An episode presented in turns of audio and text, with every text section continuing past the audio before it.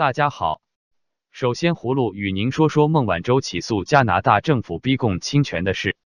被加拿大政府启动引渡法律程序的华为公司首席财务官孟晚舟一日绝地反击，控告加拿大多个政府部门在他拘押期间以不实名义对他进行逼供搜查，严重侵犯了他的宪法权益。孟晚舟通过律师三月一日向加拿大英属哥伦比亚省最高法院对加拿大政府。加拿大边境服务局和加拿大皇家骑警提出民事指控。法庭文件称，诉状指控加拿大边境服务局成员在他去年十二月一日在温哥华转机期间，以例行边防检查为借口，对孟女士实施非法拘押，并进行搜查和审问，以获取证据，然后才宣布他被捕了，并声明他根据宪章所拥有的权利。代表孟晚舟的律师楼星期天发表声明说。孟晚舟的宪法权益因此受到严重侵犯，诉讼并为公职人员的行为过失和那些加拿大政府官员多次失职造成的虚假监禁寻求赔偿，以遵守法治。加拿大联邦政府、加拿大边境服务局和加拿大皇家骑警方面也尚未就此发表辩护声明。葫芦认为，孟晚舟或许想通过起诉加拿大政府拖延被引渡的时间。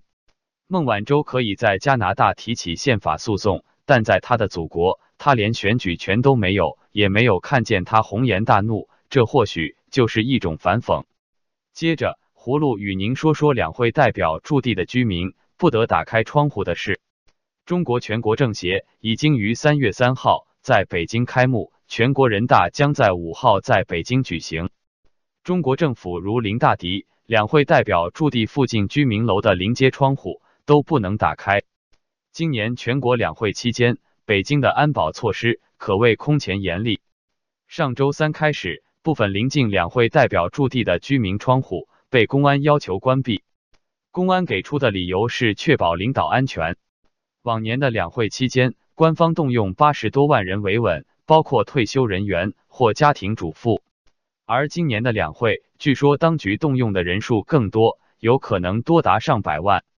今年防范更为提升，分析人士普遍认为是今年有好几个重大历史事件十周年纪念日，其中包括十月一日人民共和国成立七十周年，本月则是西藏发生反中国统治的暴动六十周年，六月是中国当局出动军队镇压一九八九年聚集在北京天安门广场要求民主的抗议活动三十周年，新疆发生的导致死亡的反汉人暴动十周年。中国当局在过去的两年里，为此将大约一百万穆斯林少数族裔关押起来。葫芦很理解习近平清洗了那么多官员和关押了上百万维吾尔人，自然有恐惧感。独裁者向来色厉内荏。最后，葫芦与您聊聊中国拘押加拿大人康明凯和斯巴夫的最新情况。在加拿大司法部上周五批准。并正式启动向美国引渡中国电信设备巨头华为高管孟晚舟的司法程序后，中国三月四日星期一指称加拿大前外交官康明凯等两位加拿大人从事窃取、刺探国家秘密和情报的活动。这一明显的报复行动将进一步令加拿大和中国的紧张关系恶化。中国官媒报道，中共中央政法委官方新闻网站长安网称，加拿大前外交官。国际危机组织顾问康明凯窃取、刺探国家秘密和情报案侦办工作已取得重要进展。政法委称，康明凯自二零一七年以来，经常持普通护照和商务签证入境，通过中国境内的关系人窃取、刺探中国敏感信息和情报。而加拿大商人斯帕福是康明凯的重要情报关系人，向康明凯提供情报。中国外交部称，对加方执意推进对孟晚舟的引渡司法程序表示强烈不满和坚决反对，并已提出严正交涉，并再次敦促美国立即撤销对孟晚舟的逮捕令和引渡请求，敦促加拿大立即释放孟晚舟女士。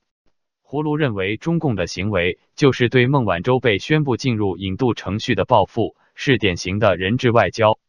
好了，今天就聊到这，明天见。